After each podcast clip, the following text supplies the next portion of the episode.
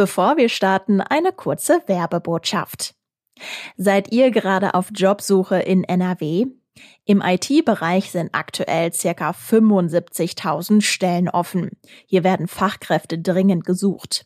Wer Teil dieser Branche mit mehr Gehalt und mehr Sicherheit werden möchte, für den ist die führende Tech-Schule Ironhack genau das Richtige.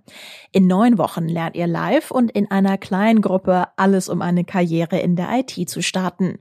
Und übrigens, in Düsseldorf gibt es jetzt einen eigenen Ironhack Campus im Medienhafen. Alle Infos findet ihr unter ironhack.com. Und jetzt geht's los mit dem Fohlenfutter. Hallo und herzlich willkommen zu einer neuen Folge des Fohlenfutter Podcasts mit mir, Yannick Sorgatz und meinem Kollegen Thomas Gulke heute. Hallo Thomas. Hallo. Ja, wir rotieren weiter fleißig durch. Du bist äh, der Nächste, der sich nicht einer Niederlage von Borussia widmen darf, sondern einem 1 zu 1 bei der TSG Hoffenheim zum Hinrundenabschluss, das wir natürlich in aller Breite, Fülle und Gänze analysieren werden. Ja, wir werden uns natürlich nochmal ganz intensiv mit dem 1 zu 1 in Hoffenheim beschäftigen und werden selbstverständlich auch erklären, warum der Torwart Jan Sommer unser Spieler des Spiels ist. Ja, man kann auch sagen, so viele andere Kandidaten hat es letztlich nicht äh, gegeben. Und dann, ja, haben wir mal wieder einen Hinweis in eigener Sache, vielleicht einen nützlichen Geschenktipp für euch für Weihnachten noch. Und äh, ja, dann unseren finalen Block zur Hinrunde. Genau, da werden wir uns dann nochmal ähm, ein bisschen eingehender mit, der, mit dem Saisonverlauf der Borussia bisher beschäftigen und werden versuchen zu erklären, warum die Saison bisher so enttäuschend für die Gladbacher gelaufen ist. Ja, woran handelt ihr Lehen? Ist immer die Frage. Ja, woran es liegt, wenn ihr vielleicht mal eine Folge des Fohlenfutter Podcasts verpasst, ist klar, wenn ihr uns nicht abonniert habt. Folgt uns gerne, also bei Spotify, beim Podcast-Client eures Vertrauens. Dann kriegt ihr immer eine Info, wenn es was Neues gibt vom Fohlenfutter Podcast. Und äh, nun, ja, seid ihr ja schon mittendrin und deswegen geht es jetzt auch los mit der neuen Folge. Viel Spaß. Rheinische Post Podcasts. Fohlenfutter, der Podcast für Fans von Borussia Mönchengladbach. Ja, Thomas, schön, dich mal hier am Mikro zu haben. Carsten hatte ja schon häufiger und auch die Saison schon mal äh, die Ehre.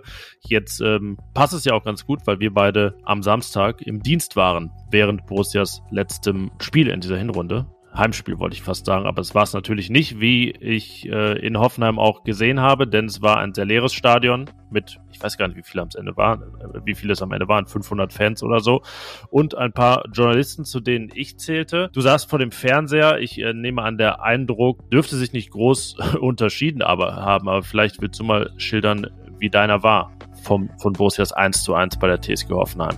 Ja, wahrscheinlich ist richtig. Wahrscheinlich wird das ähm, nicht groß äh, anders aussehen. Es war ein Spiel, das äh, ja so ein bisschen an die an die gesamte Hinrunde erinnert hat. Es waren Phasen dabei, die ähm, aus Gladbacher Sicht sehr sehr schlecht gelaufen sind. Dann gab es Phasen, in denen sie sich zurückgekämpft haben. Äh, letztlich bleibt so ein bisschen der Eindruck, dass ähm, es einfach nicht für mehr reicht zurzeit. Die zweite Halbzeit war ähm, wieder enttäuschend und äh, letztlich muss man sagen, dass die Gladbacher dem äh, ihrem Torwart es zu verdanken haben, dass sie zumindest den einen Punkt geholt haben, obwohl sie ja bis zur Nachspielzeit in Führung gelegen sind. Ja, den werden wir später noch ausführlicher würdigen, weil er überraschenderweise auch unser Spieler des Spiels geworden ist, Jan Sommer. Ja, du hast gesagt, genau, viele Phasen, in denen es nicht so lief für Borussia, aber man könnte fast sagen, dass die erste schlechte Phase am Ende ganz gut gelaufen ist für Borussia, weil man nicht in Rückstand geraten ist was durchaus verdient gewesen wäre für die TSG Hoffenheim, so bis Mitte der ersten Halbzeit. Das war ein Start, der jetzt nicht so das Format hatte wie gegen Freiburg, dass dann jetzt auch gar nichts stimmte und man schon nach drei Minuten hätte 2-0 zurücklegen können. Aber Hoffenheim hatte eben die ersten klaren Chancen. Ja, vor allen Dingen fiel mir da eher nicht so positiv auf Stefan Leiner, der nicht sein Start auf Comeback gefeiert hat. Das war gegen Freiburg, nur da durfte er nicht äh, zu Ende und durchspielen. Jetzt aber dann genauso in der äh, Startelf stand wie Christoph Kramer und ich fand, ja, dass es ihm erneut sehr schwer gefallen ist, reinzukommen. Ja, war in der Tat auch mein Eindruck. Ich fand insgesamt die ersten Minuten gar nicht so äh, so schlecht. Ähm, allerdings äh, hatte man immer so das Gefühl, wenn ähm, Hoffenheim mal so ein bisschen den das Tempo erhöht hat, dass dann sofort äh, die Probleme wieder entstanden sind, die wir aus den vergangenen Wochen kennen, dass dann Unterzahl auf den auf den Seiten entstanden ist, ähm, dass da zum Teil auch, da denke ich jetzt gerade eher an Joe Skelly als an äh, Stefan Leiner, die Außenverteidiger dann auch ein bisschen alleine gelassen worden sind. Und ähm, wenn Hoffenheim dann aufs Tempo drückte, dann äh, war direkt Gefahr in Verzug und das entwickelte sich, so das war mein Eindruck zumindest, so ab der zehnten Minute bis zur dreißigsten dann doch so äh, dermaßen, dass es eigentlich äh, nur eine Frage der Zeit war, bis das 1-0 für die Hoffenheimer fällt und da hast du es ja schon angedeutet, genau dann kam äh, kamen so zwei, drei Gegenangriffe, die äh, das Ganze haben kippen lassen, wieder äh, auf Seiten der Gladbacher. Aber davor muss man ganz klar sagen, war Hoffenheim dem 1-0 sehr, sehr nahe und in der Zeit ähm, hat dann halt mehrmals Jan Sommer äh, dazu beigetragen, dass es eben weiterhin beim 0-0 geblieben ist erstmal. Ich musste gerade mal parallel nachgucken, wann die erste Chance war, die ich im Sinn hatte. Es war in der zwölften Minute. Da steht beim Kicker, Posch chippt den Ball in den Lauf von Rütter. Und dann steht in der 20. Vogt chippt den Ball diagonal nach rechts. Und in der 23. Vogt chippt auf Kadajabek. Also das Chippen scheint eine große Hoffenheimer Stärke gewesen zu sein und Gladbach vor Probleme gestellt zu haben. So war es ja tatsächlich. Ähm, bei dieser allerersten Chance, von der gerade die Rede war, weil sich das Benzibaini irgendwie ganz schlecht positioniert war, gar nicht auf einer Höhe mit Ginter und in seinem Rücken ist äh, Rüther dann ähm, ja alleine auf Sommer eigentlich zugelaufen. Also auch ganz einfache Aktionen eigentlich. Ne? Also es war nicht so dieses typische Auseinandergespielt und nach tollen langen Staffetten, sondern ging echt einfach für die TSG. Ja, und diesen Eindruck hatte man ja häufiger in den, in den vergangenen Wochen, dass äh, dem Gegner viel zu einfach gemacht worden ist. Ich denke da jetzt auch äh, direkt an das 2-0 in Leipzig. Ähm, durch die Mitte mit zwei, drei Pässen, da, hier in der Szene äh, beim Zuspiel auf Rütter hat ein Pass gereicht ähm, und schon äh, stand im Grunde der, der gegnerische Stürmer blank vorm Tor. Das ist etwas, was mit Sicherheit ähm, noch nicht besser geworden ist im Vergleich zu den Vorwochen. Jetzt ist die Frage, was wirklich dann Mitte der ersten Halbzeit diese Wende zum Guten für Borussia eingeleitet hat, weil so richtig im Auftreten fand ich jetzt sich nichts eklatant verändert hat. Ähm, es ging ja los mit der Chance von Stindl dessen Ausführung eher Negativpunkt war. Also das war jetzt dann auch nicht, dass man, okay, das war jetzt das, das große Signal. Ähm, da da aber die Vorarbeit von Embolo kam und der ja auch die, die erste Chance eigentlich hatte für Borussia, fand ich, dass er schon ein wichtiger Faktor war, weil er seit längerer Zeit mal wieder so genau sein Spiel eingebracht hat. Ja, ja, also er hat äh, eigentlich immer wieder dafür sorgen können, dass er die dass er durch seine Ballbehauptung äh, den anderen auch so ein bisschen die Möglichkeit gegeben hat, nachzurücken. Das, das hat man schon mehrmals gesehen, dass das äh, funktioniert hat. Das, was in der zweiten Halbzeit dann vielleicht gar nicht mehr funktioniert hat, weil er den Ball auch zu lange gehalten hat. Aber wenn es in der ersten Halbzeit gefährlich wurde, dann war Embolo in irgendeiner Form immer irgendwie beteiligt im, äh, im, beim Initiieren dieser Chance. Ähm, bei Stindels äh, Gelegenheit äh, war es ja dann tatsächlich mal etwas anders. Da war es ja ein, äh, eine Balleroberung, ein abgefangener Pass durch äh, Christoph Kramer und dann ging es ganz schnell. Aber ansonsten war es in der Regel so, Embolo stand mit dem Rücken zum Tor, ähm, hatte den Gegenspieler ganz nah bei sich, hat aber durch seine, sowohl durch seine Physis als auch durch seine Gewandtheit dort sich ähm, herauslösen können aus der, aus der Umklammerung und ähm, dann schon in der einen oder anderen Szene dann was ordentliches damit anfangen können. Ich denke einfach, dass es da unheimlich wichtig war in dieser in dieser Druckphase der Hoffenheimer, die sich ja ähm, mehr oder weniger festgespielt haben in der äh, Gladbacher Hälfte, dann einfach mal so diesen ein diese ein zwei Nadelstiche zu setzen, dass man zeigt, man ist noch da, man ist noch drin. Ähm, und ich glaube, dass das dann auch dazu geführt hat, dass äh, da ja mit Abstand die stärkste Gladbacher Phase begann äh, und die dann auch ja recht schnell zum Erfolg geführt hat ähm, dass man eben es geschafft hat, Hoffenheim dann doch wieder durch ein, zwei Situationen auch in der eigenen Hälfte mal zu beschäftigen. Ja, und das 1 zu 0 ja dann nach einer Ecke, die aber resultierte aus der allerbesten Chance, die Borussia bis dahin hatte. In dem Fall war es ein langer Ball, einer von denen, die Christoph Kramer später dann moniert hat. In dem Fall war es dann mal ne, einfach volle Kraft voraus auf Embolo, der dann eins gegen eins gegen Posch. Tyram im Nachschuss an Posch gescheitert, der da, was nicht, den Fuß noch dazwischen hatte. Also eine, eine Doppelchance in der 34. Und dann der Eckball von Patrick Herrmann, ähm, den ich jetzt nicht zu sehr loben will für diese Standardausführung, weil es eher, ähm, ja, nach vielen schwachen Standards ist mal einer durchgerutscht. Das war in dem Fall dann aber wirklich mal ein ganz gut getretener Eckball. Dabur verlängert er unglücklich und Embolo hat es dann nicht so schwer, aber hat halt auch äh, schneller geschaltet als der Rest. Das war ja ähm, gerade in der Defensive bei Borussia bei Standards auch häufig mal andersrum äh, zuletzt, dass man da dann nicht äh, derjenige war, der der schneller, gedankenschneller war oder auch handlungsschneller. Ja, und dann führte Borussia und ich fand eigentlich ähm, war das Spiel so in der ersten Halbzeit sehr gerecht eigentlich, weil in dem Moment, wo Borussia dann sogar ein leichtes Chancenplus aufgebaut hatte, äh, fiel das 1-0. Ja, das sehe ich genauso. Wir hatten ja dann noch die Chance, du hattest die äh, Gelegenheit von Lars Stindl, der da natürlich zu schwach abgeschlossen hat, aber du hast die, die schon genannt. Dann gab es noch die, die Szene, wo ähm, Patrick Herrmann aus ziemlich spitzem Winkel dann abgezogen hat, hätte er vielleicht sich auch entscheiden können, in die Mitte zu passen. Da war ja, Tyram. Tyram war äh, halbwegs entsetzt. Da war, war eine schöne Einstellung im TV. Genau, das stimmt. Die habe ich sehr, sehr gut sehen können. Die habe ich wahrscheinlich da sogar noch besser sehen können als du dann im Stadion. Ähm, ich war mit einem Fernseher ausgestattet. Großer Luxus in Hoffenheim. Ja. Sehr gut, sehr gut. Und kurz vor der Pause gab es ja noch diese etwas unübersichtliche Aktion, ähm, in der ähm, gleich mehrere Spieler dann plötzlich mehr oder weniger übereinander lagen. Äh, und da ist aber Embolo dann auch noch mal zum Abschluss gekommen. Der Ball ist auch, glaube ich, gar nicht so weit übers Tor geflogen. Also ähm, wie du es schon angedeutet hast, ich glaube schon, dass das dass das die Anzahl der Großchancen dann sogar eher Richtung Gladbach äh, gekippt ist gegen Ende der ersten Halbzeit. Ja, äh, die Hörerinnen und Hörer kennen das ja, äh, unsere schönen Expected Goals, die sahen Gladbach dann zur Pause auch deutlich vorne, auch bei den Torschüssen war Gladbach vorne. Aber ähm, ja, wenn wir jetzt einen äh, Deckel drauf machen auf die erste Halbzeit und eigentlich vorspulen zum Ende des Spiels, ich meine, wir spoilern ja jetzt nicht, dass es 1-1 ausgegangen ist, aber dann mal aufs Expected Goals und aufs Torschussverhältnis schauen, dann habe ich hier sind ja immer unterschiedliche Anbieter, aber einmal habe ich 2,3 zu 1,8 für Hoffenheim, einmal 3,4 zu 2,1 sogar und einmal 2,2 zu 1,6 und ein Torschussverhältnis von 22 zu 11 am Ende, weil die TSG in der zweiten Halbzeit 14 zu 1 Torschüsse hatte und ähnlich war es bei den Ecken. am Ende mhm. da 15 zu 3.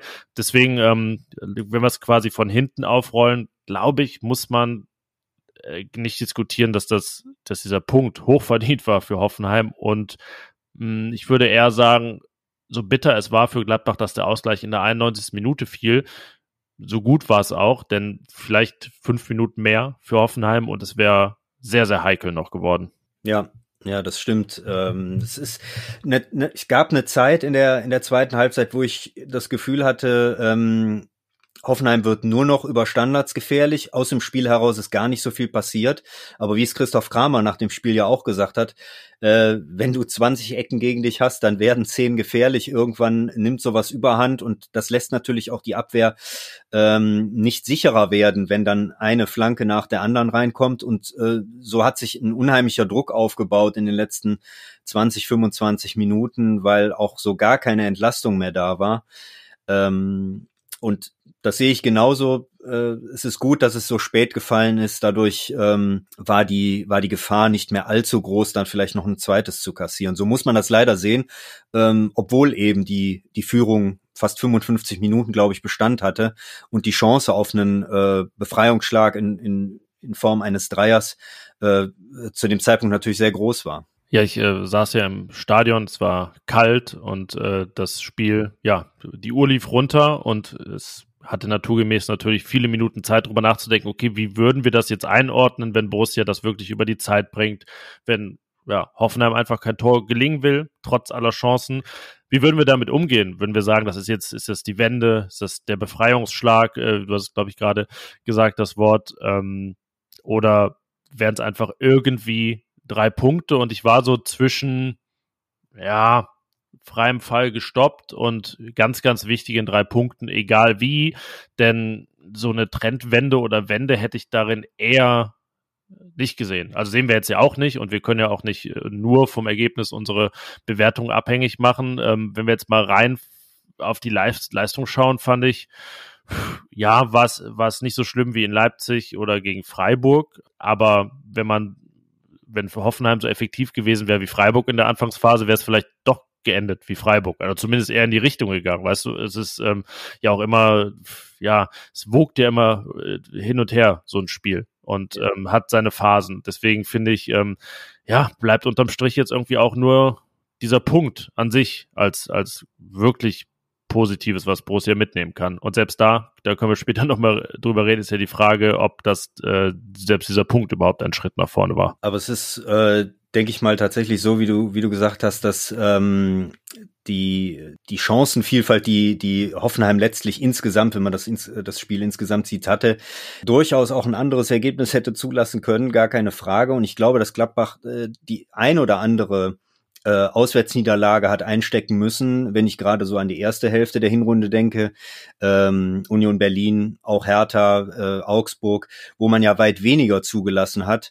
Ähm, jetzt, das erinnerte mich dann doch viel mehr an das 1-1 in Mainz, gleiches Resultat und auch ein ähnlicher Spielverlauf. In der ersten Halbzeit in einer ganz ordentlichen Phase dann in Führung gegangen und in der zweiten Halbzeit eigentlich so gut wie nichts mehr dem, äh, dem Druck der, äh, des Gastgebers dann entgegensetzen äh, können. Und deswegen war das in beiden Fällen dann eher ein sehr glücklicher Punkt für die Gladbacher. Ja, und große Einigkeit herrschte dann ja auch nicht bei den Protagonisten. Ähm, Christoph Kramer war der Erste, der sprach bei Sky, Adi Hütter danach und dann auch noch auf der Pressekonferenz. Und äh, man kann was sagen, es ähm, ist jetzt äh, brannte kein Streit darum, um die Frage, erstens Schritt in die richtige Richtung und wenn ja, wie groß ist dieser Schritt? Aber Adi Hütter sagte eben kleiner Schritt in die richtige Richtung und Christoph Kramer ähm, sagte, ich weiß nicht, ob ich das Zitat noch genau hinbekomme, ähm, naja, wenn wir die letzten vier Spiele gewonnen hätten, dann würde ich mich jetzt hier hinstellen und sagen, was haben wir für eine Scheiße gespielt? Und ähm, das ist irgendwie das Schlechteste, was wir seit langem zusammengespielt haben. Aber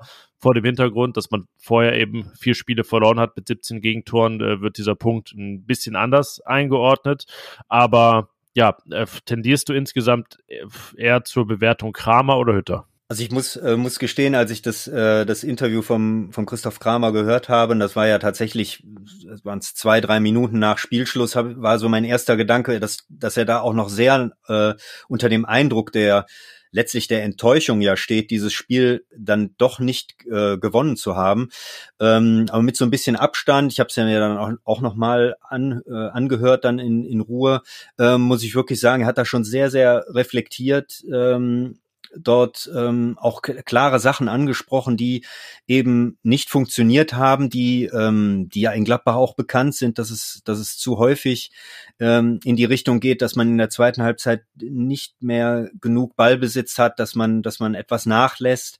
Und ähm, deswegen kann ich seine Sichtweise da schon verstehen. Ich kann aber genauso auch Adi Hütter verstehen, dass er natürlich so eine Situation jetzt gerade vor so einer Pause auch nutzen äh, will, um zu sagen, dass äh, das hilft uns natürlich nicht nur jetzt für die Tabelle, dass es, dass es einen Punkt mehr äh, gibt, sondern äh, dass diese, dass diese Leistung ähm, ein, ein, ein, ein kleiner Schritt in die Richtung wieder ist, ähm, sich wieder auch mehr Selbstvertrauen aufzubauen. Ähm, aber es ist ja ganz klar, dass das nur ähm, ein, ein Anfang gewesen sein kann. Dafür war spielerisch einfach noch viel zu viel, äh, äh, hat, hat viel zu viel im Argen gelegen. Ja, das, ich glaube, das kann man Hütter auch nachsehen, dass er sich da ähm, kommunikativ auch ein bisschen in die Winterpause gerettet hat. Das, das stimmt schon, dass natürlich, also er hätte Gelegenheiten gehabt, da jetzt wirklich irgendwie Tacheles zu reden oder irgendwie nur die kritischen Punkte anzusprechen. Er hat sich für das entschieden, was ja auch wirklich okay war das war dann in dem Fall die kämpferische Leistung. Also da hat sich keine Mannschaft ergeben, wie man äh, schon mal das Gefühl hatte, denn wenn sie das getan hätte, glaube ich, wäre es wirklich äh, deutlich für Hoffenheim ausgegangen. Also das konnte man ihm wirklich nicht ähm, vorwerfen. Und ähm, ein Punkt, ja, da ist er ja mal sehr dezent mit umgegangen in der Hinrunde mit dem Verletzungspech, aber auch da kann man ihm ja kaum widersprechen, dass es schon problematisch ist, wenn in Summe vier Innenverteidiger ausfallen, drei, wenn wir jetzt mal äh, Mama Du Ducouré nicht richtig mitzählen und natürlich Manu Kone auch noch gesperrt ist, Jonas Hofmann ausfällt und ein Stefan Leiner erstmals äh, seit dem Spiel gegen Bayern 90 Minuten spielt und Christoph Kramer überhaupt das erste Mal in der Startelf auch stand seit dem Spiel bei Union Berlin. Also da reden wir von August. Ähm, ja, würdest du das als mildernde Umstände gelten lassen? Äh, würde ich auf jeden Fall, weil, ähm, wie du es schon angesprochen hast, es, es betrifft halt vor allen Dingen einen Bereich und wenn äh, den Defensivbereich, ähm, wenn sich das auf verschiedene Mannschaftsteile ähm, verteilt, dass es in jedem Mannschaftsteil ein, zwei sind, die vielleicht fehlen, äh, dann, dann lässt sich das über eine gewisse Zeit auch gut kompensieren. Dafür ist die Qualität im Kader, auch in der Breite, einfach zu, zu, zu gut, als dass das nicht auch äh, der Fall sein muss. Wenn sich allerdings äh, in, in einem Mannschaftsteil äh, so viele äh, Ausfälle häufen, dann, ähm, dann wird es auch irgendwann schwierig. Äh, vor allen Dingen, wenn man dann als Trainer, das hat er, hat Adi Hütter ja auch vor dem äh, Spiel äh, gesagt, wenn er da seine Vorstellung hat, wohin mit Dennis Zakaria, er hätte ja jetzt auch ähm, weiterhin auf eine Dreierkette setzen können, dann wäre Zakaria aber auch hinten gebunden gewesen und dadurch, dass Manu Kone ja auch schon gefehlt hat, äh, aufgrund seiner Gelbsperre, ähm, hätte sich da noch ein weiteres Loch ergeben. Also insofern kann ich das äh, durchaus nachvollziehen, dass man das auch mal äh, anbringt als, als Trainer, ähm, weil das ist ja nicht von der Hand zu weisen, dass es in dem Bereich dann doch äh, einige Probleme gab. Und wenn man dann jetzt mal die Viererkette sieht, so in ihrer Zusammenstellung, ähm, so oft spielen die auch nicht zusammen, würde ich mal behaupten. Ja, und ähm, bei Benzebaini und Ginter alleine weiß ich auch nie, wie, wie sehr das äh, harmoniert. Benzebaini sah, ähm, während Ginter, finde ich, einen Schritt nach vorne gemacht hat gegenüber dem Frankfurt-Spiel, wo er durchaus sehr kritisch zu sehen war, ähm, sieht Benzebaini ja gerade beim Ausgleich einfach auch fürchterlich aus. Ich weiß, ich weiß nicht, was er da macht. Also er löst sich von Akpoguma, als wenn er ein bisschen darauf spekuliert, er kann die Flanke bekommen, dann realisiert er, nee, das klappt nicht annähernd und in dem Moment ist es schon zu spät. Also ein typischer Fehler, den wir alle machen würden, wahrscheinlich, aber den man sich in der Bundesliga eben nicht erlauben kann. Ähm, bevor wir den Spieler des Spiels würdigen, lass uns doch mal kurz äh, ja, auf diese Personalfrage eingehen. Ich kann mich daran erinnern, du oder dir ist, glaube ich, im was vor dem Wolfsburg-Spiel zu Saisonbeginn aufgefallen, dass Hütter der Bundesliga-Trainer ist, der am wenigsten wechselt. Das hat sich einfach durch die ganze Hinrunde gezogen. Er ist ähm, jetzt auch der, der am wenigsten wechselt, hat sogar nur zweimal weniger gewechselt als Paul Deider, der von Hertha BSC der vier Spiele weniger gecoacht hat. Also 59 Wechsel in 17 Spielen bei Hütter. In so einem Spiel wie Samstag in Hoffenheim am Ende dann sogar nur zwei, ähm, obwohl die Bank besetzt ist mit immerhin, ja, Benisch Neuhaus, Wolf sind da jetzt drei Spieler, die nicht so zur Kategorie Müselnos, Bennett gehören, die eher selten spielen. Netz und Player sind gekommen. Äh, ja, es, da ist auch wieder schwierig, ne? wie bei allen Themen, die man irgendwie kritisieren kann oder nicht. Ähm, es ist irgendwie verwunderlich, aber dann denke ich auch wieder, ja, was hätte er denn wirklich wechseln sollen noch? Soll er irgendwie ein Neuhaus für Stindel bringen, um frischer für Entlastung sorgen zu können, so in die Richtung.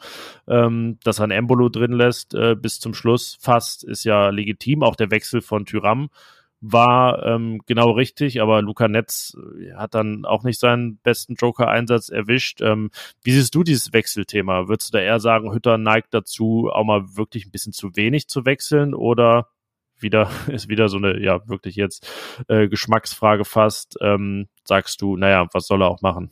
Also ich habe äh, auch während der Schlussphase gedacht, wann wechselt er jetzt zumindest das zweite Mal? Ähm, der Wechsel von Alassane Player hatte ja schon im Grunde nichts mehr mit dem Spiel an sich zu tun, sondern ging, da ging es ja wirklich nur noch darum, äh, bisschen Zeit von der Uhr zu nehmen. Da war es schon die 88. Minute, also große Impulse von ihm wird er sich da nicht mehr erhofft haben. Das heißt, dass er eigentlich dem ähm, dem Personal im, im vorderen Bereich bis zum Ende zugetraut hat, vielleicht äh, die, die nötige, für die nötige Entlastung zu sorgen und dass er genau äh, das den anderen nicht zugetraut hat anscheinend, dort in den letzten Minuten vielleicht nochmal so dieses, dieses Quäntchen rauszuholen. Ich habe äh, oder das hat auch Adi Hütter vor ein paar Wochen, glaube ich, mal in einer PK gesagt, dass er eben nicht zu den Trainern gehört, die jetzt äh, nur um des Wechsels willen da noch was zum, äh, zu machen. Ich halte es auch für nicht äh, zwingend, äh, jetzt ständig die, die fünf Optionen ähm, auszureizen. Aber dass er vielleicht dort in diesem Spiel, wo ja auch nachweislich bei dem einen oder anderen die Kräfte so ein bisschen nachließen, dass er da vielleicht nicht zumindest den dritten, äh, die dritte Option nutzt, das dritte Fenster. Ähm, ein bisschen verwundert hat's mich schon. Ja, zumindest wirklich vielleicht dann einen Stindel äh, entlasten und dann ähm, Florian Neuhaus anlaufen lassen. Dass er jetzt nicht Banish für Kramer bringt, der das erste Mal seit langer Zeit wieder 90 Minuten spielt, ist auch verständlich irgendwie. Und dann, ja, Hannes Wolf hat er halt einmal gebracht in den letzten, ich glaube, zwölf oder 13 Spielen. Das ging beinahe schief gegen Bochum. Ähm, ja, und dann wären wir schon bei Müsel, Noss und Bennett. Ähm, Bennett hat er gegen Frankfurt gebracht, ähm, da als, als offensiven Schiedenspieler sozusagen, aber das wäre jetzt auch keine Variante gewesen. Und dann zu sagen, okay, ich bringe jetzt Müsel für Stindel, wahrscheinlich ja auch eher nicht. Deswegen waren ihm da wohl am Ende die Hände gebunden. Ähm, ja, lässt einen aber auch ein bisschen hinterfragen, wie es dann wirklich um diese Kaderbreite bestellt ist, von der immer die Rede ist. Klar, es gab viele Ausfälle und ähm, aber dass man dann bei unterm Strich sechs Ausfällen inklusive Ducouré dann schon auf diesem Niveau ange angelangt ist, was die Breite angeht, äh, ja, lässt verheißt jetzt nicht zu viel Gutes. Ist richtig, das, das kann man auf jeden Fall so stehen lassen. Ähm, aber da ist er anscheinend ja auch sehr straight äh, und, und äh, sagt sich, dass er dem einen, den einen oder anderen Spieler in gewissen Situationen oder zumindest vielleicht auch in gewissen Phasen, da dürfte Hannes Wolf ja jetzt ganz deutlich dazu gehören, ähm, dort vielleicht nicht zutraut, jetzt die, die geeignete Hilfe zu sein für diese letzten Minuten. Und das ist natürlich äh, schon ein Fingerzeig. Dafür war immerhin einer über jeden Zweifel erhaben. Der Spieler des Spiels.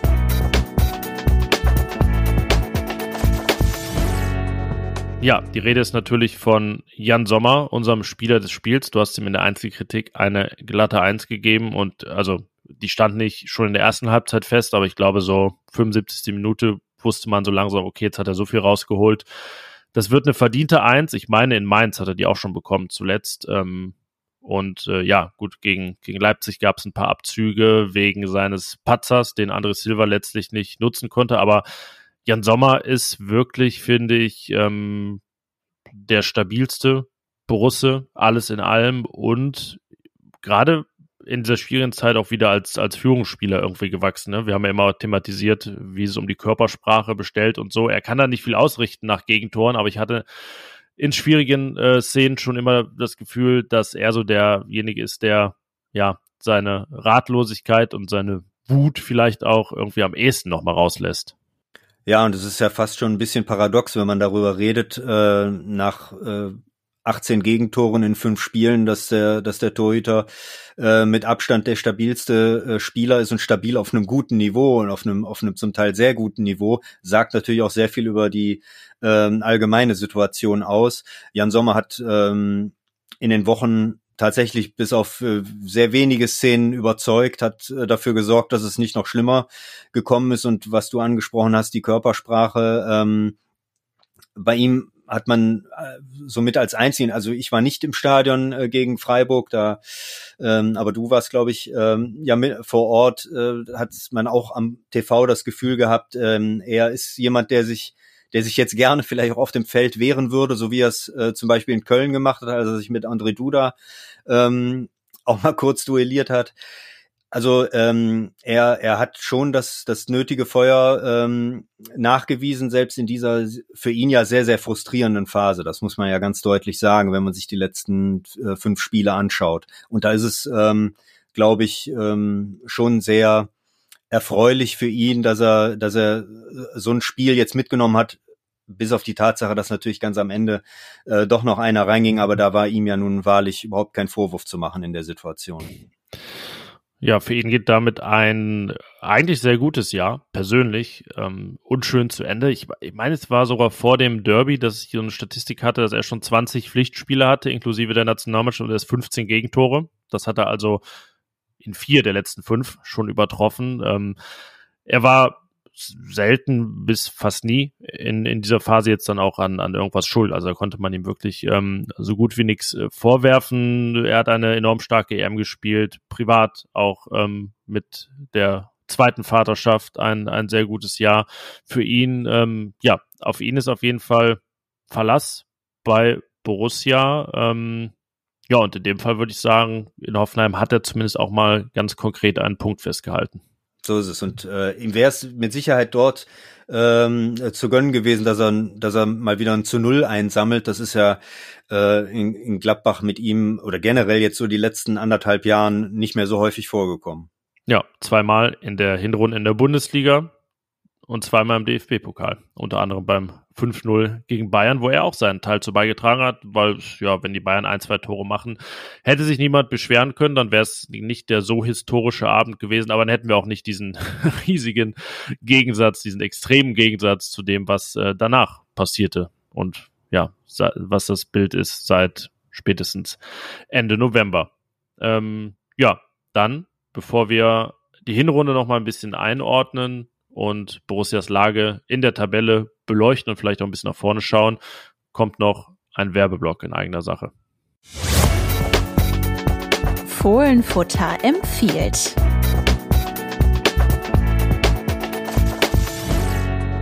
Ja, Thomas, du bist ja einer der vier Autoren von unserem Buch Fohlen, Bilder, Emotionen, das schon seit einigen Wochen im Handel ist und äh, sicherlich auch bei einigen unterm Weihnachtsbaum liegen wird. Da verraten wir sicherlich nicht zu viel. Oder äh, vielleicht hat es dann auch sogar irgendwer doppelt, weil er es sich schon gekauft hat und geschenkt bekommt. Das wäre natürlich in gewisser Weise für uns auch sehr wünschenswert. Ich würde sagen, du warst ja so ein bisschen der Beauftragte der frühen Kapitel in diesem Buch. Es beginnt ja im Jahr 1960 mit dem ersten Pokalsieg. Was sind deine Highlights? Meine persönlichen Highlights, uh, da, das ist gar nicht so einfach, weil äh, es gibt ja mittlerweile oder es gibt da so viel, äh, was, was Borussia angeht. Ich persönlich muss sagen, bin ja gebürtiger Gladbacher und äh, dann wächst man natürlich auch mit dem Verein auf und ähm, saugt das, saugt das so auf. Ich bin allerdings jetzt noch nicht so alt, als dass ich die 70er und die 60er irgendwie mitgemacht hätte in irgendeiner Form, sondern das, das äh, habe ich mir sozusagen erlesen und äh, erschaut ähm, mit, den, mit den Jahren. Natürlich sind das ganz besondere Jahrzehnte gewesen und ich bin immer ein Fan davon äh, gewesen, dies auch äh, immer wieder mal äh, oder immer wieder mal an gewisse an gewisse äh, Daten und an gewisse Triumphe zu erinnern. Ich glaube, ein ganz großes Highlight ist das, äh, ist das Pokal in Spiel 73. Ich habe das auch mittlerweile schon mehrmals in, in, in Gänze gesehen und äh, finde, dass das als, als, als Spiel auch absolut heraussticht in einer Zeit, wo der Fußball ja noch ein ganz anderer war. So viel Bildmaterial gibt zum 7-1, dem berühmten Büchsenwurfspiel gegen Inter Mailand 1971 nicht. Aber dass das genannt wird, ist, glaube ich, jetzt auch äh, kein großes, äh, keine große Überraschung. Und dazu natürlich die, äh, die deutsche Meisterschaft 1970, so ein, so, ein, so ein erster Triumph, wenn man jetzt mal den DFB-Pokalsieg 1960 auslässt. Aber so ein, so ein erster Meistertitel, der ist natürlich auch was, äh, was ganz Besonderes. Das hat man ja, glaube ich, auch von den Spielern, die damals dabei waren und in der Folgezeit noch einige Titel mit Borussia geholt haben. So das erste Mal, das ist immer was Besonderes. Ja, und das Buch handelt natürlich nicht nur von äh, Titeln und Triumphen. Ich fand es ganz interessant. Ich habe das Kapitel geschrieben über den Aufstieg 65, äh, wie Borussia da schon auch Borussia-typisch es wieder sehr spannend gemacht hat und äh, echt zittern musste äh, gegen Worms am äh, letzten Spieltag der Aufstiegsrunde. Aber das nehmen wir jetzt auch nicht zu viel vorweg. Es ging gut am Ende. Aber ja, das zieht es durch das ganze Buch, ne? Dass es auch immer wieder diese Höhen und Tiefen gibt, diese, ähm, ja, einfach auch ja Paradeballspiel äh, 85 gegen Real Madrid im UEFA Cup, das 5-1 im Hinspiel zu Hause, dann das 0-4 im Bernabeu und das Aus. Also das sehr Borussia-typisch und äh, das ist alles drin im Buch. Ich ähm, würde fast sagen, alles, was so in dieser Zeit von 60 bis in die Gegenwart wichtig ist, was man auch vielleicht als Gladbach-Fan wissen sollte. Das findet ihr in diesem Buch Fohlen, Bilder, Emotionen und ähm, ja, optisch macht es ja auch was her, Thomas. Ne? Es hat noch ein, ein paar Special Effects. Es hat noch ein paar Special Effects, genau, da darf man sich genauso äh, drauf freuen, ähm, dass man äh, vielleicht ein, einige Bilder sieht, die man so ähm, auch noch nicht gesehen hat. Ähm, ich glaube, insgesamt bietet es einen sehr, sehr guten Überblick über die vergangenen Jahrzehnte und genau, was du gesagt hast, Gladbach war immer ein Verein, dem man äh, unheimliche Triumphe feiern konnte, mit dem man auch eine gewisse Tragik immer wieder erleiden musste. Also ist ja diese, dieser Begriff des, der Ästhetik des Scheiterns, glaube ich, geprägt worden. Äh, das hat Gladbach auch immer ausgemacht und ich glaube, das wird in so einer, in so einer Zeitreise durch die vergangenen Jahrzehnte dann auch absolut äh, lebendig. Und ähm, die vergangenen, das ist ja auch das Wichtige an so einem Buch, dass es eben nicht nur von 60er, 70er oder 80er Jahren handelt, sondern es gab da auch durchaus das ein oder andere Highlight jetzt auch in den vergangenen äh, 15 bis 20 Jahren. Und das wird genauso äh, in, in Schrift und auch vor allen Dingen in, in sehr schönen Bildern ähm, aufgefangen. Ja, und bestellen könnt ihr das Ganze im RP-Shop unter rp-shop.de slash Borussia rp-shop.de slash Borussia. Ja, ich würde sagen, da kann man gut und gerne mal zuschlagen. Vielleicht gibt es ja auch noch ein bisschen Weihnachtsgeld von der Großmutter oder von wem auch immer, von der Tante, vom Onkel. Und dann äh, ist es auch was für nach Weihnachten, wo man sich noch was gönnen kann. Also macht das gerne. Unser Buch Fohlen, Bilder, Emotionen erhältlich im RP-Shop.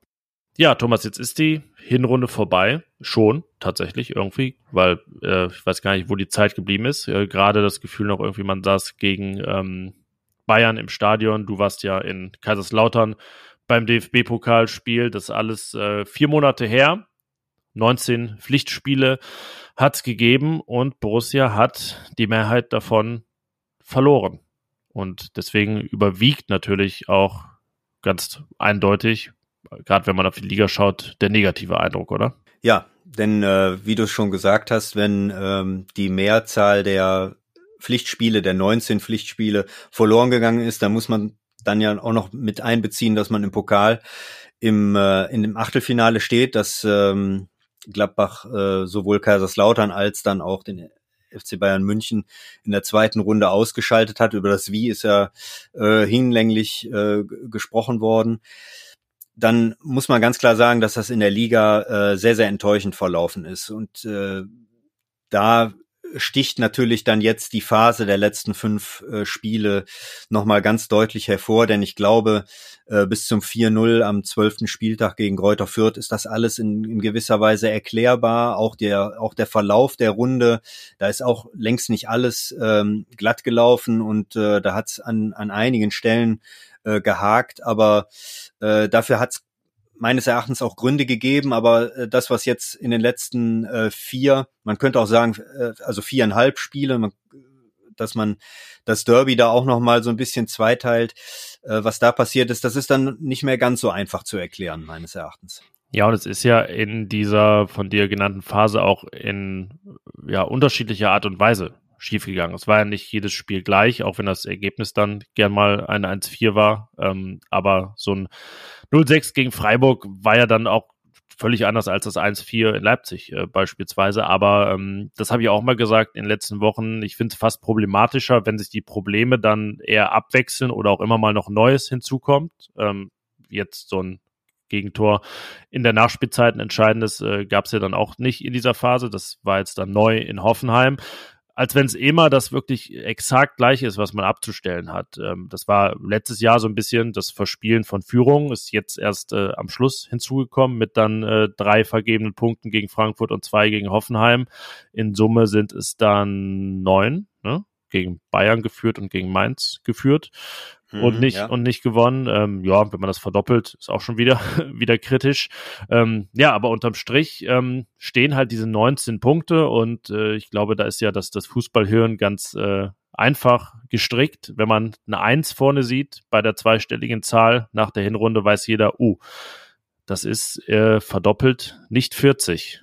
Und das heißt, ähm, dass es gerade so für den äh, Klassenverbleib reicht. Äh, 38 Punkte wären das. 38 Punkte hatte Gladbach auch in der Saison 97, 98, als sie sich äh, ganz am Ende mit zwei Siegen äh, gegen Rostock und zu, äh, in Wolfsburg noch gerade so gerettet haben. Also das heißt, man ist vielleicht, man ist vielleicht gerade noch so äh, noch so drin, aber äh, das kann ja nicht, das kann ja nicht der Anspruch der Gladbacher sein. Also insofern äh, ist das eine, ein, ein sehr sehr dürftiges Resultat.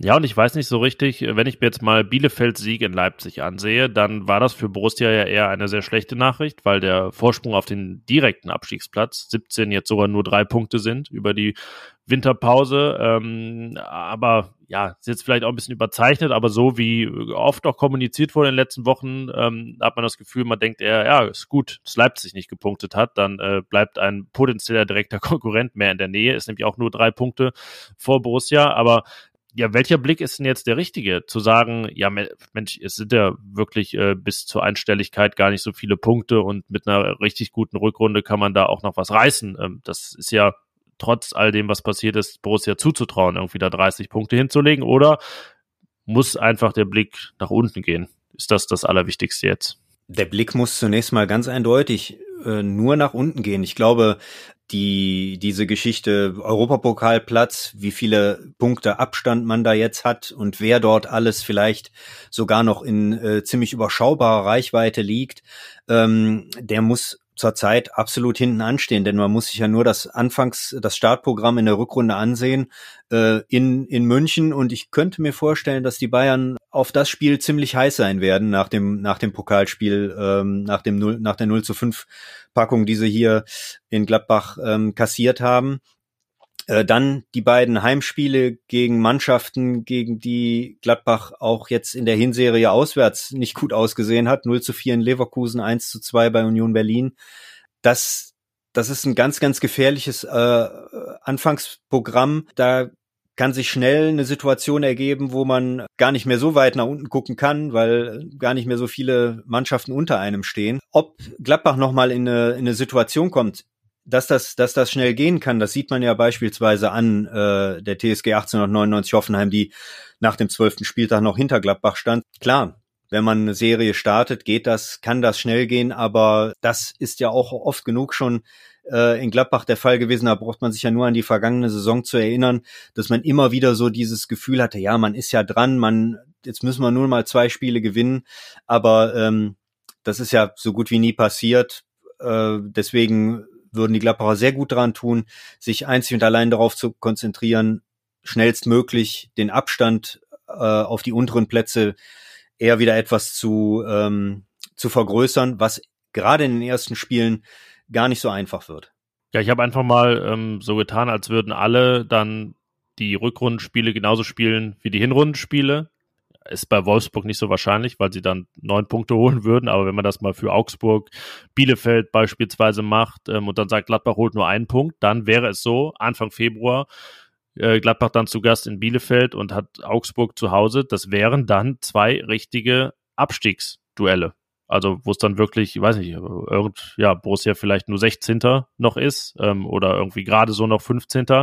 Und das ähm, gilt es auf jeden Fall zu vermeiden in diesen nächsten drei Spielen, was ähm, ja die schon eine eine Exit-Strategie aus dem Abstiegskampf bieten, aber eben nur, wenn da auch ein paar eher überraschende Punktgewinne dabei sind. Ja, und es ist ja wirklich verblüffend, was äh, wie Borussia sich jetzt reingeritten hat in den letzten fünf Spielen. Es gab dazwischen die Phase zwischen dem vierten und zwölften Spieltag. Da hat man in neun Spielen 17 Punkte geholt die drittmeisten nach Bayern und Dortmund, hat nur sieben Gegentore kassiert, die wenigsten in der Bundesliga.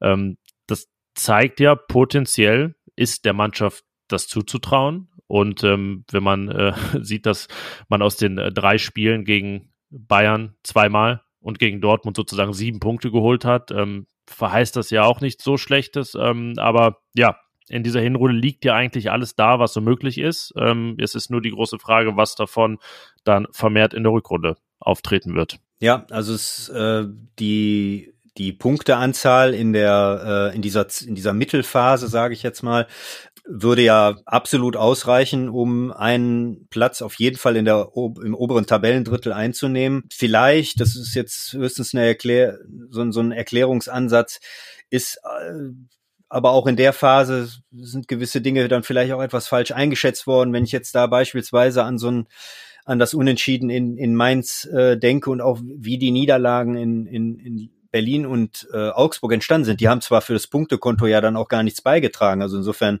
äh, kann, sollte man das ja vielleicht gar nicht anbringen. Aber die, äh, die, die Mannschaft hat sich hatte sich noch nicht so gefunden, dass sie das konstant auf den Platz gebracht hat, was sie, was sie zu leisten imstande ist. Das, da hat sie ähm, einige Spiele gezeigt. Das waren vielleicht wahrscheinlich auch nicht ganz zufälligerweise eher Spiele gegen vermeintlich starke Mannschaften, vermeintlich äh, im Bezug ähm, auf Dortmund und Bayern natürlich nicht gesehen, aber äh, die Wolfsburger waren zu dem Zeitpunkt, als äh, Gladbach äh, 3-1 dort gewonnen hat, ja auch noch in einer etwas anderen Verfassung.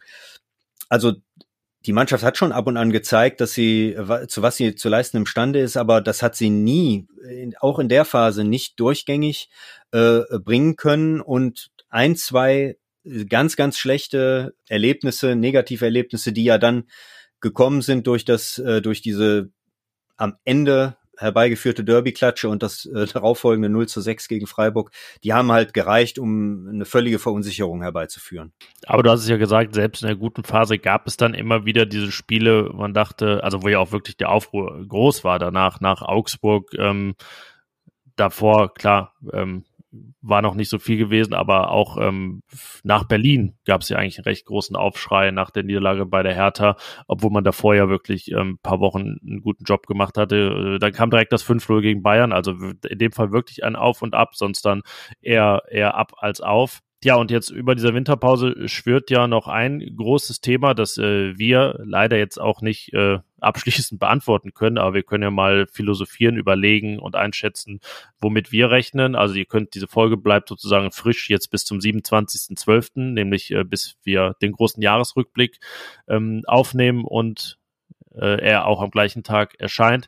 Was wird auf dem Transfermarkt passieren? Oder was muss passieren? Und vor allen Dingen, das ist, steht wahrscheinlich über allem, was kann überhaupt passieren? Was, ähm, wenn du jetzt mal einfach frei heraus eine Einschätzung abgeben würdest, womit du rechnest bis Ende Januar, so lange ist ja Zeit. Also ich bin mir ziemlich sicher, oder das, das ist das, was ich äh, glaube, dass auf jeden Fall was passieren wird, weil, und ich bin mir auch sehr sicher, dass ähm, Max Eberl sehr, sehr gerne im, im Sommer äh, schon ähm, mehr Impulse gesetzt hätte, gerne gesetzt hätte als das, was, was möglich war. Man muss ja mal ganz äh, klar sagen, dass das, was an, an, an frischem Blut in die Mannschaft gekommen ist, ja durchaus positiv war, ähm, mit, den, mit den jungen Leuten, Netz, Skelly, Kone, die allesamt ihre Spielzeit bekommen haben, die zum Teil, wenn ich jetzt an Skelly denke und selbst auch Manu Kone, äh, Stammspieler geworden sind. Und ich glaube, diese, diese äh, Kaderauffrischung, die, die muss, die muss weitergehen. Es muss, es muss Veränderungen geben. Die sind aber nur möglich, äh, wenn es Abgänge gibt.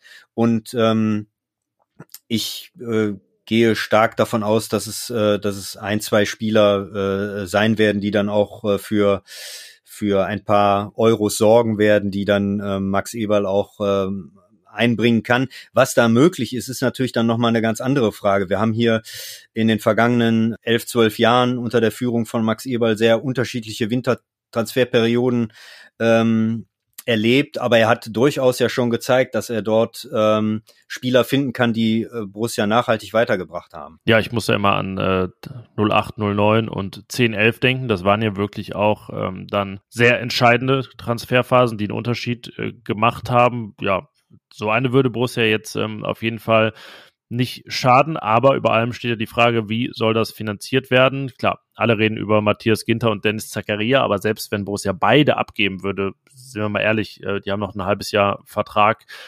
Was würde da überhaupt reinkommen? Reden wir dann von sechs Millionen vielleicht, vielleicht legt auch einer sieben hin, dann hätte man aber zwei ja wirklich absolute Stammspieler und auch eigentlich, wenn sie gut drauf sind, Starspieler verloren. Ähm, müsste das auffangen. Ähm, sehe ich bei Zakaria fast realistischer, wenn aber ähm, der BVB die Variante ist, dann muss man sich ja überlegen, okay, schickt man dann in der, innerhalb der Liga einen Spieler zu einem natürlich jetzt gerade überhaupt nicht direkten Konkurrenten, aber einem äh, zumindest ja einer Mannschaft, die auch in der Liga spielt.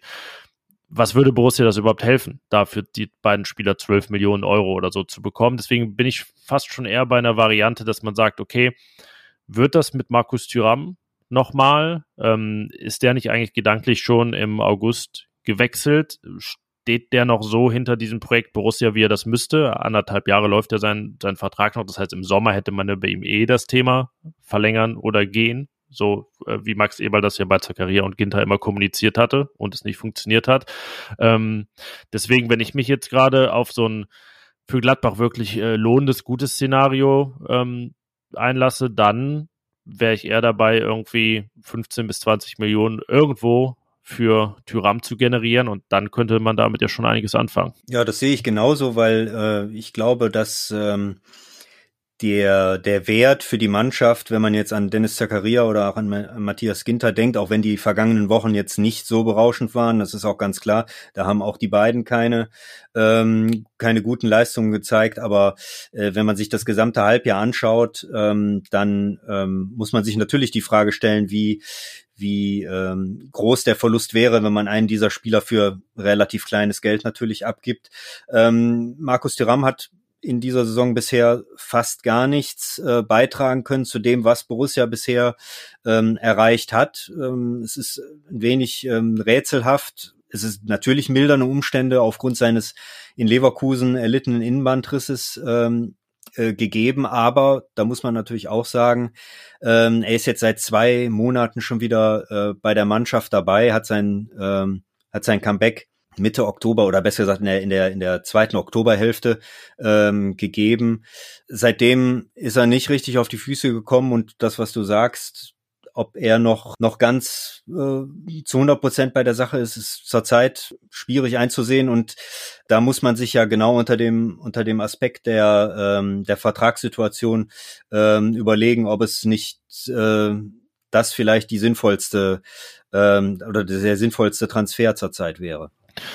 Ja, und ein Kandidat, bei dem man dann auch noch landet, ist der Name, der vorhin schon fiel, Hannes Wolf. Ja, von mir einfach die Fantasie fehlt, wie der unter Adi Hütter mal oder nochmal eine wichtige Rolle spielen soll, weil das ja schon, also ja, so wenige Chancen zu bekommen, nicht mal ähm, eingewechselt zu werden. Selbst ein Spieler wie Lazzi Benisch hat seine Minuten inzwischen bekommen. Das sind eigentlich eindeutige Signale, dass ein Trainer mit einem Spieler äh, wenig bis gar nichts anfangen kann. Nur muss man da ja auch realistisch sein. Borussia hat äh, Leihgebühr, Ablöse in Summe 11 Millionen Euro bezahlt. Was bekäme man da zum jetzigen Zeitpunkt? Äh, würde man dann sagen, okay, besser fünf oder sechs als gar nichts und einen sehr teuren Spieler auf der Bank.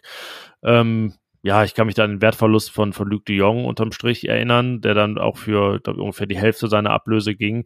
Sowas droht ja bei Hannes Wolf auch, aber äh, vielleicht jetzt, ja, ist dann gar nicht mehr angesagt, in Rückspiegel zu sehen, sondern äh, auch bei Tyram nicht dran zu denken, dass möglicherweise 35 Millionen Euro von Inter Mailand drin waren, sondern einfach äh, das zu nehmen, was man dann kriegt, weil im besten Fall, das ist zu hoffen für Max Eberl, Pläne in der Schublade liegen, äh, Szenarien gibt, Überlegungen gibt und äh, man dann einfach mit dem Geld, das generiert wird, auch was anstellen kann. Ja, und äh, ich glaube, da muss man, da darf man wirklich nicht zurückschauen, da muss man wirklich schauen, wie können die Spieler einen äh, in der Rückrunde noch weiterbringen. Und bei bei Hannes Wolf verfestigt sich der Eindruck ja immer mehr, äh, dass ähm, er unter die Hütter so gut wie keine Chance hatte. Ich hatte am Anfang der Saison äh, das Gefühl, dass er sich da reinbeißen könnte, was ihm aber absolut äh, abgegangen ist, auch in der Phase. Ähm, war äh, eine Effektivität. Er hat sich halt äh, kaum wirklich zeigen können als, als Offensivspieler.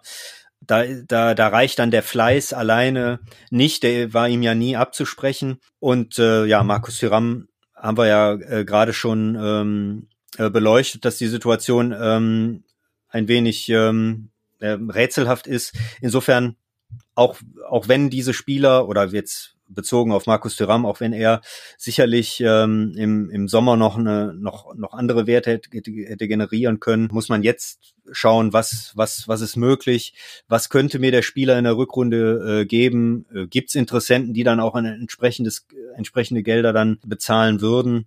Und äh, dann ist nochmal eine ganz andere Frage, was man mit dem Geld, mit dem vorhandenen Geld dann auch bekommt, ganz klar. Ja, ich würde sagen, es gab jetzt für uns als Berichterstatter schon mal Winterpausen, ähm, wo man weniger wusste, was, was, was es zu berichten gibt in den nächsten Tagen und Wochen. Ja, Wochen sind es ja kaum bis zum Spiel gegen die Bayern, nicht einmal drei von heute. Und äh, wenn ihr die Folge an den Weihnachtstagen hört, dann sind es sogar schon nur noch äh, zwei Wochen. Am 29.12. trainiert Borussia. Jetzt sind die Borussen im Urlaub und es gibt auch noch viel aufzuarbeiten. Das werden wir tun die nächsten Tage und natürlich äh, ja, vorauszuschauen und zu beobachten, was sich da entwickelt auf dem Transfermarkt. Aber ich würde sagen, jetzt machen wir erstmal einen Deckel drauf auf die Hinrunde. Schön, dass du diesmal dabei warst. Und äh, ja, mal gucken, vielleicht äh, gibt es dann ja auch mal, ja, mit Hanna äh, konnte ich jetzt über keinen Sieg reden mit dir nicht. Vielleicht gibt's ja, gibt's ja bald doch mal die Gelegenheit. Irgendwann wird sich die Chance schon ergeben, aber hat mich gefreut. Ja, sehr schön. Ähm, und äh, das Letzte, was ich in dieser Folge noch zu sagen habe, ist, äh, mein üblicher, die Hörerinnen und Hörer kennen äh, Hinweis oder die Bitte, uns noch zu folgen, uns zu abonnieren, wo auch immer ihr den Fohlenfutter Podcast hört, bei Spotify oder dem Podcast Client eures Vertrauens.